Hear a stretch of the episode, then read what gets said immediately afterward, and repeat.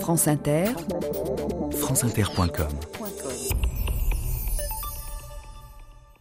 Et oui, 48 heures après sa mort, un des hommes qui a le plus profondément marqué l'histoire de la Russie. Je veux vous demander pardon. J'ai fait tout ce que j'ai pu. Je pars. Une nouvelle génération prend la relève qui fera mieux et plus grand. Boris Yeltsin, le 31 décembre 1999.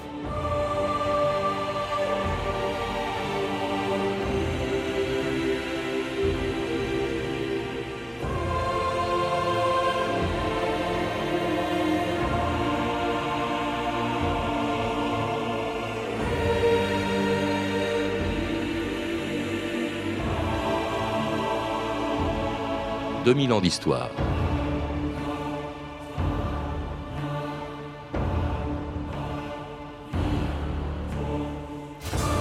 Jamais dans l'histoire on n'a vu un chef d'État quitter le pouvoir en demandant pardon à ceux qui le lui ont donné.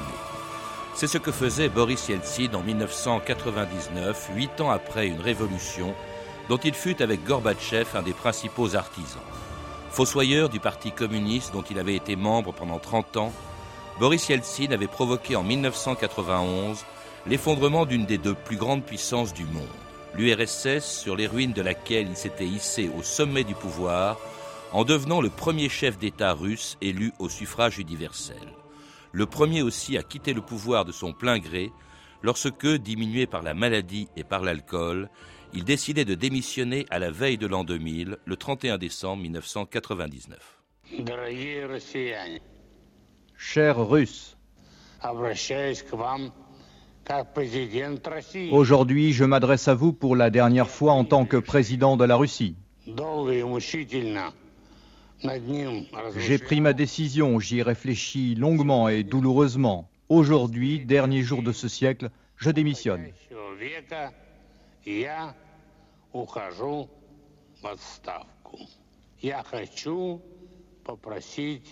Je veux vous demander pardon parce que beaucoup de nos rêves ne se sont pas réalisés.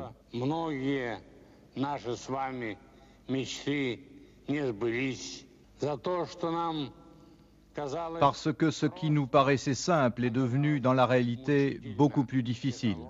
Bernard Guetta, bonjour. Bonjour. C'était il y a huit ans la voix de Boris Helsin que les Russes enterrent aujourd'hui, au moment même où nous parlons, et qui depuis sa mort d'ailleurs euh, a, droit à beaucoup d'éloges. On rappelle bien sûr son rôle dans la chute du système totalitaire qui avait, que les Russes avaient subi pendant trois quarts de siècle, ou dans la libéralisation économique et, et politique d'un pays qui n'avait jamais connu avant lui d'élections libres. Or, dans votre chronique d'hier sur France Inter, vous avez été beaucoup plus critique Boris Eltsine, je vous cite, n'a jamais apporté la liberté à la Russie, il a au contraire rouvert la voie à la dictature. Mais écoutez, il y a une erreur qui est très souvent commise euh, ces derniers jours, depuis l'annonce de la mort de Boris Yeltsin. On dit, vous, venez de le dire à l'instant, mais vraiment, vous n'êtes pas le seul, au contraire, hein, presque tout le monde le dit. Premier président élu, mais attendez, il avait été élu président de la Fédération de Russie avant l'effondrement de l'Union soviétique. Il avait été précédemment élu euh, député de Moscou au Parlement fédéral, au Soviet suprême, du temps de l'Union soviétique. C'est-à-dire qu'il avait bénéficié pour ces deux élections, l'une et l'autre d'ailleurs très triomphales, quasiment, quasiment triomphales, il avait bénéficié de quoi? Des libéralisations politique des mesures. Mais absolument. Et quand on dit que Boris Yeltsin a introduit la démocratie euh, en Russie ou d'abord en Union soviétique, non, ce sont les réformes de Gorbatchev prise à un moment d'ailleurs euh, où Boris Yeltsin était quasiment absent de la, scène politique. Il avait été limogé euh, peu de temps auparavant par le bureau politique, y compris par Gorbatchev de son poste de premier secrétaire de Moscou. Il était en clinique, il se soignait, il avait une dépression, et toutes ces mesures, encore une fois, de démocratisation ont été prises en son absence, pas par lui. Bref, il n'est pas un géant, également avez-vous dit hier, ni Gandhi, ni Nehru, ni Churchill ou De Gaulle, il n'était qu'un cadre moyen de l'appareil appareil soviétique, c'est vrai. Il y est entré en 1931, en 1961, pardon, à l'âge de 31 à l'âge de 31 ans, euh, au PC, moins par par conviction que par ambition. D'ailleurs, pour un Russe qui avait de l'ambition ou un Soviétique qui avait de l'ambition, il fallait d'abord passer par le PC pour avoir des responsabilités. Mais Patrice, pas seulement de l'ambition politique. Vous étiez universitaire, vous vouliez devenir professeur d'université, avoir une chaire, simplement enseigner ce qui vous tenait à cœur. Il fallait être membre du parti. Vous étiez médecin, vous vouliez devenir euh, chef d'un, de clinique, comme on dit, d'un département dans, dans, un hôpital, un grand chirurgien, ou je ne sais quoi. Il fallait être membre du parti. C'était la condition sine qua non. Et alors, cela dit, il va s'y distinguer, Bernard Guetta, dans ce parti, dans la région d'ailleurs où il est né, dans, dans l'Oural, il est né en 1931, euh, et en devenant, sous Brejnev, le responsable du parti dans toute la région, un apparatchik zélé qui, en 1976, inaugurait une centrale nucléaire.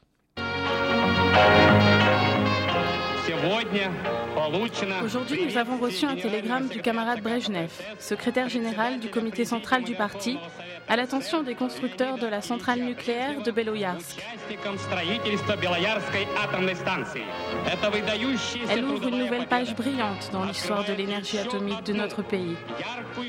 Elle illustre le fait que notre patrie socialiste occupe une des premières places dans l'utilisation pacifique de l'énergie atomique pour le bien de l'humanité.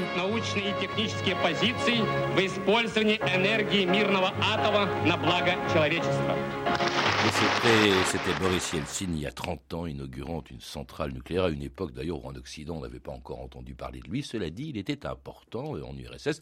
C'était un apparatchik très discipliné. Oui, bien sûr. Vous savez, pour une fois, je vais le défendre, hein, parce que quand on entend cet extrait, on se dit, mais enfin, qu'est-ce que c'est que cet ectoplasme kitsch Enfin, naturellement. Et c'était un ectoplasme chic. Sauf que, sauf que, tout responsable du parti, dans sa position, aurait prononcé, et avec cette même voix lyrique et désuète, euh, ce discours convenu euh, sur les mérites et la grandeur du socialisme, en l'occurrence du développement de l'énergie nucléaire civile, etc pour ça, on ne peut absolument pas lui jeter la pierre.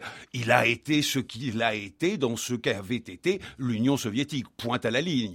Et comme on dit, je ne veux pas être trop grandiloquent, mais comme on dit dans l'Évangile, ne, me demande pas d'où je viens, mais où je vais.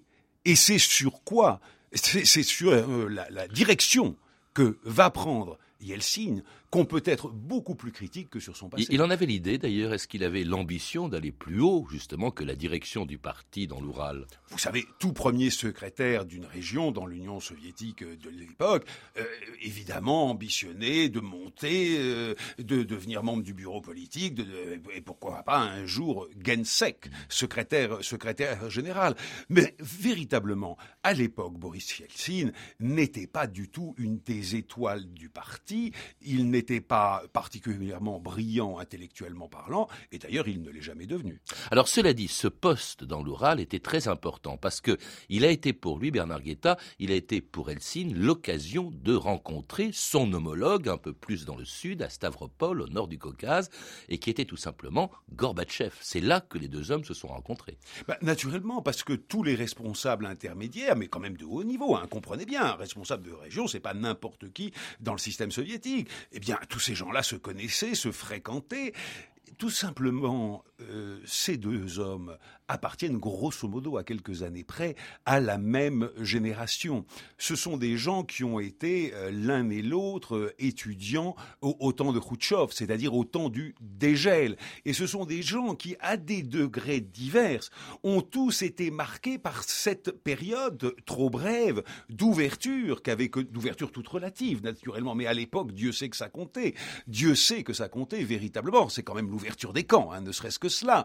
Eh bien, tous ces hommes ont été marqués par ce souffle, par cette espérance qui avait été très très très très vite euh, éteinte euh, par l'éviction de Khrouchtchev et puis l'installation dans ce qu'on a appelé très à très juste titre d'ailleurs je crois de l'installation de l'Union soviétique dans la stagnation. C'est-à-dire surtout pas de retour en arrière. À l'époque Staline, personne n'en voulait, tout le monde était terrorisé à cette seule idée parce que chacun était menacé. Donc vraiment personne n'en voulait, y compris surtout pas au bureau politique, mais surtout pas non plus la moindre de ces réformes à laquelle pensait ou qu'avait promulgué Khrouchtchev, parce que c'est trop dangereux dangereux, parce que le système peut s'écrouler. Ah, cela dit, quand même, au début des années 80, il commence à se distinguer un peu des autres. Il n'hésite pas à critiquer les défauts du système. Dans sa région, il les impute plus aux hommes qu'au système. Enfin, il est assez critique, si bien que lorsqu'en 1985, Gorbatchev arrive au pouvoir avec sa perestroïka, bientôt sa glasnost,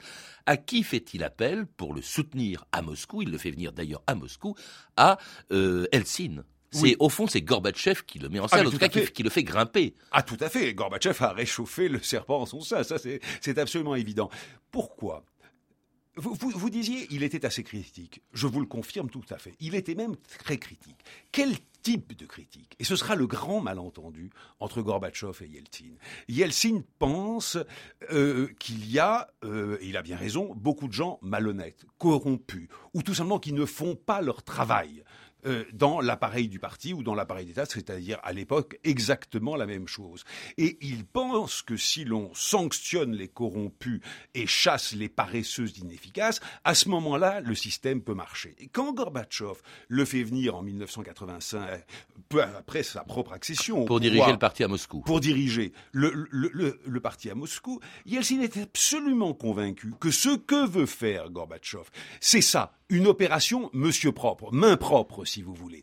Or, le plan, l'ambition de Gorbatchev est tout à fait autre. Il veut changer en profondeur le système parce qu'il sait, car lui est un intellectuel assez sophistiqué, il sait, et surtout il est entouré d'intellectuels extrêmement sophistiqués, il sait que le système est pourri jusqu'à l'os et qu'il faut le changer rapidement avant qu'il ne s'écroule sur la Russie, tout simplement. Et donc il y a deux ambitions complètement différentes. Une ambition, je dirais, de petit juge et une ambition de visionnaire. Et ces ambitions vont évidemment, comment dire, euh, euh, susciter un choc frontal entre les deux hommes. En tout cas, pas tout de suite, puisque euh, au fond, il a un peu le feu vert, il devient le patron du parti à Moscou euh, et il n'hésite pas justement à mettre les pieds dans le plat en attaquant ouvertement les privilèges des apparatchiks au 27e congrès du Parti communiste d'Union soviétique en 1986.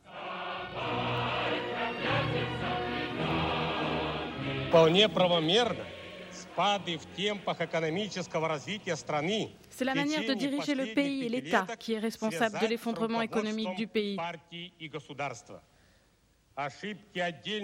Les erreurs de quelques individus coûtent très cher au pays, à l'autorité du parti et au socialisme dans le monde.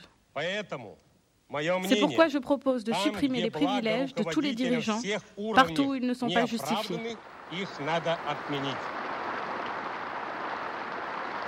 Et c'était Boris Yeltsin en 1986. Il a quand même du culot parce qu'il critique le système, les privilégiés, devant les privilégiés, Bernard Guetta. C'était exactement, si vous me permettez, Patrice, ce que je vous disais avant la diffusion de cet extrait. Regardez ce qu'il vient de dire. La manière de gouverner, la manière de gouverner, pas le système. Il dit la manière de gouverner. Il dit les erreurs de quelques individus. Mais non, pas du tout. Le problème en Union soviétique, c'était pas les erreurs de quelques individus. Parce que si ça n'avait été que les erreurs de quelques individus, je vous assure que ça se serait su et que l'Union soviétique serait toujours là. Aux yeux de Gorbatchev, c'est exactement le contraire.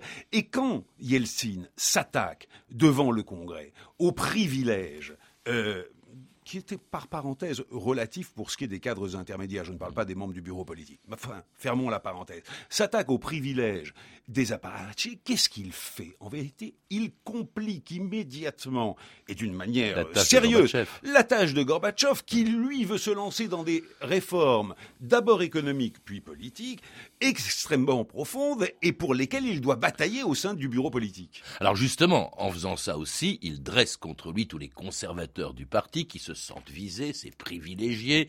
Euh, il dit euh, un jour devant le comité central, il m'est difficile d'expliquer à un ouvrier d'usine pour pourquoi, à la 70e année de son pouvoir politique, il est obligé de faire la queue pour acheter des saucisses dans lesquelles il y a plus d'amidon que de viande, tandis que sur nos tables, à nous, il y a de l'esturgeon et du caviar. Alors, évidemment, ça déplaît. Il est jeté, il est abandonné par Gorbatchev. C'est-à-dire que les conservateurs demandent, exigent, en, plein bureau politique, la tête de Yeltsin en menaçant tout simplement de mettre Gorbatchev en minorité. C'est-à-dire que la, bataille est formidable. Alors commence pour lui une disgrâce qui va durer quand même quelques années, euh, mais en revanche, il apparaît aux yeux de tout le monde comme au fond le chef d'une opposition réformatrice, plus réformatrice encore que Gorbatchev. On va avoir derrière lui des gens comme Sakharov, comme Afanassiev, euh, qui au fond reprochent à Gorbatchev de freiner les réformes qu'il a lui-même proposées. Il apparaît comme la victime du système. Parce que comprenez bien que dans ce pays, qui n'a jamais connu beaucoup d'années de pluralisme et encore moins de démocratie avant la révolution bolchevique, et qui n'en a pas connu une heure après la révolution bolchevique. Ben, le niveau de culture politique, c'est bien normal, c'est pas pour jeter la pierre aux Russes, est extraordinairement bas. Et la subtilité, les subtilités, l'extraordinaire complication de l'entreprise de réforme très profonde dans laquelle Gorbatchev se lance, un passe au-dessus de la tête de 99%, 99% de la population. Deux, cette immense majorité de la population voit quoi comme résultat concret, c'est que les premières réformes ajoutent du chaos au chaos précédent. Et donc, ils en veulent à Gorbatchev. Ils en veulent à Gorbatchev parce qu'ils voient que leurs magasins sont vides, et il y a ce Yeltsin qui arrive en disant mais les tables des dirigeants sont pleines. Alors ça, on le comprend parfaitement. Ça s'appelle de la pure démagogie du populisme, on pourrait dire aussi. Alors, cela dit, il apparaît au fond comme le chef d'une opposition réformatrice à, Gorbatchev. C'est ainsi qu'il va profiter de la libéralisation de, de la politique, justement, des élections libres, du pluralisme politique, pour se faire élire, pour revenir au fond d'abord euh, comme député de Moscou en 1989, puis il va démissionner du, du Parti communiste soviétique et être élu président de la Fédération de Russie, c'est-à-dire de l'État le plus important de ce qui est encore l'URSS. Et alors justement, c'est à ce poste euh, qu'il va se trouver en critiquant constamment Gorbatchev, lorsqu'en 1991, les événements se précipitent et le monde entier découvre Eltsine montant plutôt sur un char à Moscou au moment où les conservateurs du Parti communiste venaient d'organiser un putsch destiné à renverser Gorbatchev. France Inter, Jean Lucas, le 19 août 1991. Coup d'État au Kremlin, fini la perestroïka. Mikhail Gorbatchev a été déposé par les conservateurs du Parti communiste soviétique. C'est le vice-président Gennady Yanayev qui a pris les rênes du pouvoir. Boris Eltsine, le président de la Fédération de Russie, dénonce le coup d'État et appelle à la grève générale pour réclamer le retour de Gorbatchev au pouvoir. France Inter.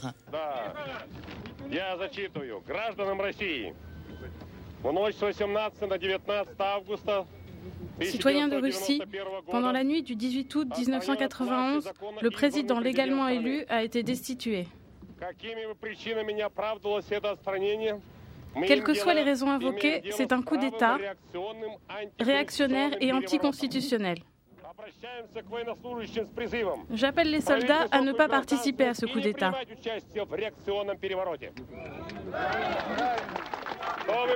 Et que la population déclenche une grève générale.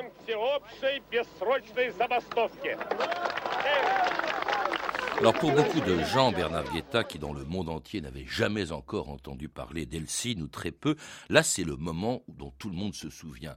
Il sort du Parlement, Gorbatchev est alors prisonnier en, Crimée, n'est-ce pas, euh, des putschistes, et là il se dresse contre eux euh, sur un char euh, et il sauve d'une certaine manière, dit-on, Gorbatchev. Vous, vous ne pensez pas que ce soit le cas? Écoutez, la réalité est plus nuancée. Yeltsin va avoir un rôle capital.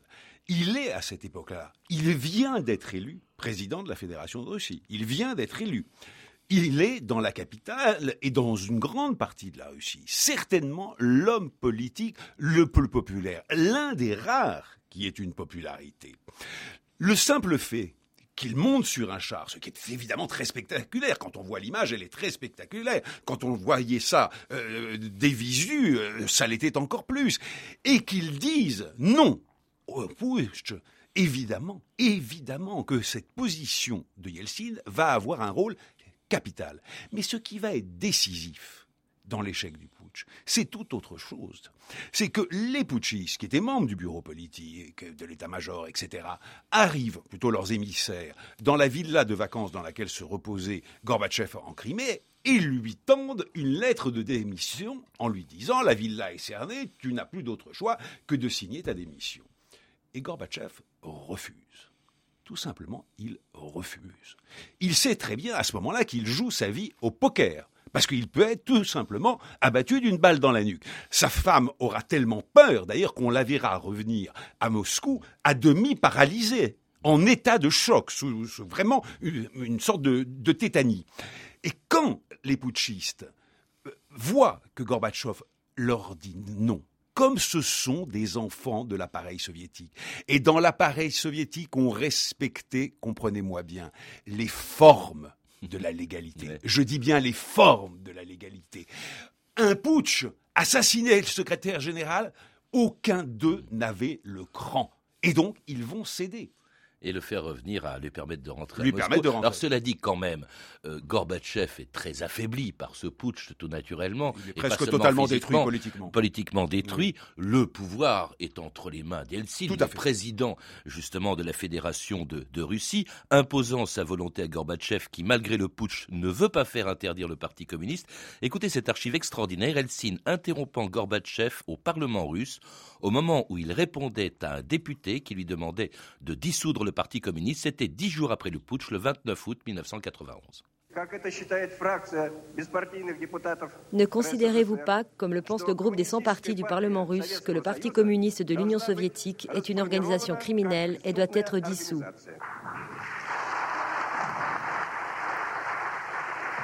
Gorbatchev.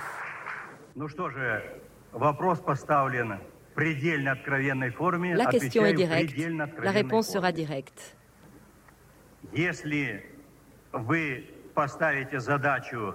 Si vous vous fixez comme objectif devant le Soviet suprême et le gouvernement et devant tous les parlements de la République de chasser le socialisme du territoire de l'Union soviétique, alors nous n'y parviendrons pas. Yeltsin. Camarades, pour détendre l'atmosphère, permettez-moi de signer un décret sur la suppression des activités du Parti communiste de Russie.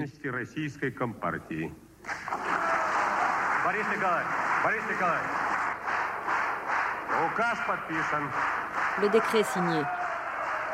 Alors extraordinaire cette archive, euh, Bernard Guetta, Eltsine, comme ça, comme, comme s'il plaisantait, supprimant l'existence du Parti communiste qui était au pouvoir depuis 1917.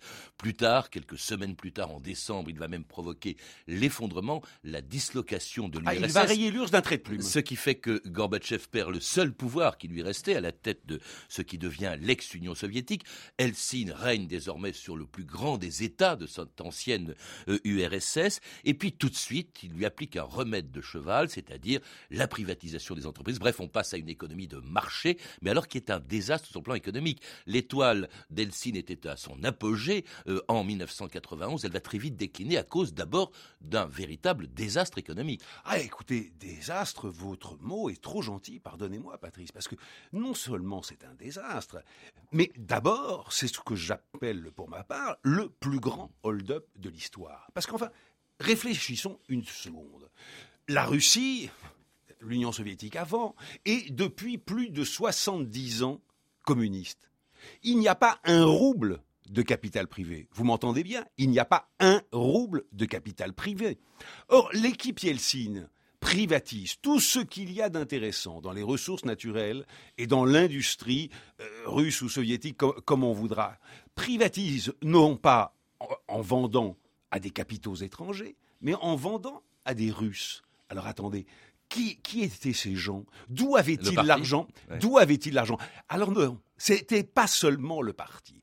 L'équipe de Yeltsin, ce que les Russes vont très rapidement appeler la famille, sous-entendu la famille Yeltsin, par analogie à quoi? Évidemment, à la mafia, vend à des gens pour une roupie de Sansonnet, mais contre, contre évidemment des contreparties colossales qui évidemment seront le fruit de ces industries, vend vend tout simplement la Russie. Et ça devient vraiment le pays de la corruption, de ces oligarques qui font fortune, et puis alors aussi un pays qui redevient, où le pouvoir redevient très brutal. En 93, les difficultés économiques sont telles qu'il y a une opposition qui se manifeste au Parlement. Que fait Helsinki deux ans après le putsch? Eh, eh, bien, il en fait un lui-même. En 93, il fait tirer sur le Parlement russe, et puis fermeté. Le Parlement que Gorbatchev avait fait élire. Et puis également fermeté en Tchétchénie, c'est lui, Helsinki, alors qu'il avait accepté la dislocation délégation de l'URSS qui refuse que la Tchétchénie euh, se euh, sépare de, la Russie. Bref, un régime très brutal, mais sans troubler pour autant une communauté internationale où Eltsine provoque d'ailleurs un jour un fou rire mémorable en présence de Bill Clinton quand il arrive à New York en 1995 pour le 50e anniversaire de l'ONU. Si vous avez lu la presse hier, il était partout écrit que la réunion d'aujourd'hui sera un désastre. Et ben maintenant, je peux vous dire que le désastre, c'est vous, les journalistes.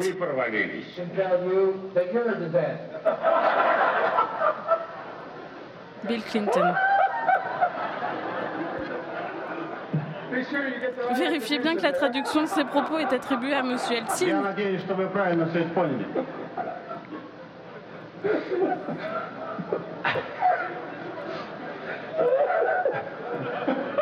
Étonnant, hein, ce, rire de Helsinki et de Clinton à l'ONU. Au fond, il était presque plus populaire à l'étranger que dans son pays, un peu comme Gorbatchev avant lui. Certainement comme Gorbatchev et certainement beaucoup plus populaire, je dirais pas à l'étranger, dans les capitales, auprès des gouvernements étrangers et notamment américains.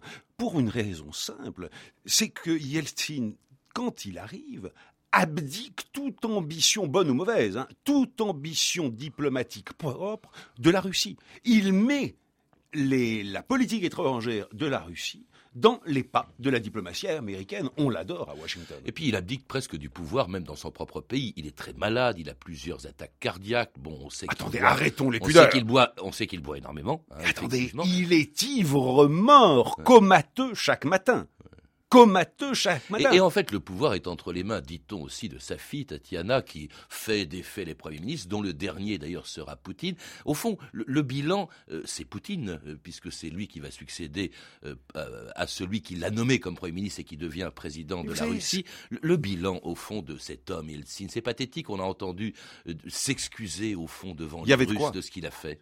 Mais il y avait de quoi, il y avait de quoi parce que il a appris aux Russes en sept ans de pouvoir que l'économie de marché serait l'économie mafieuse et que la démocratie serait la toute-puissance de l'argent. Cet homme a dégoûté, je dis bien dégoûté, les Russes à la fois de l'économie de marché et de la démocratie, et ouvert la voie à la poigne de fer de Vladimir Poutine. Et attention, Boris Yeltsin ne part pas de son plein gré du pouvoir. Quand il démissionne, il est cerné par des scandales montants, il y a une procédure de destitution contre lui au Parlement, et les hommes du KGB, c'est-à-dire Vladimir Poutine, lui disent maintenant il est temps de partir, on te garantit une retraite heureuse, mais il est temps de partir.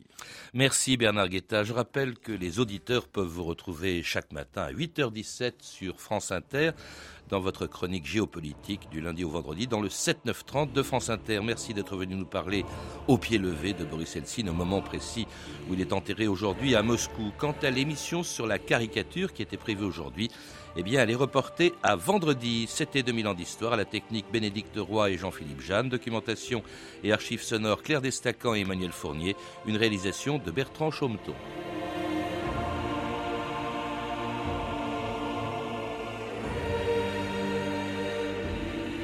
Demain, dans 2000 ans d'histoire, une tragédie dans la guerre d'Espagne, le bombardement de Guernica. C'était il y a 70 ans exactement, le 26 avril 1937.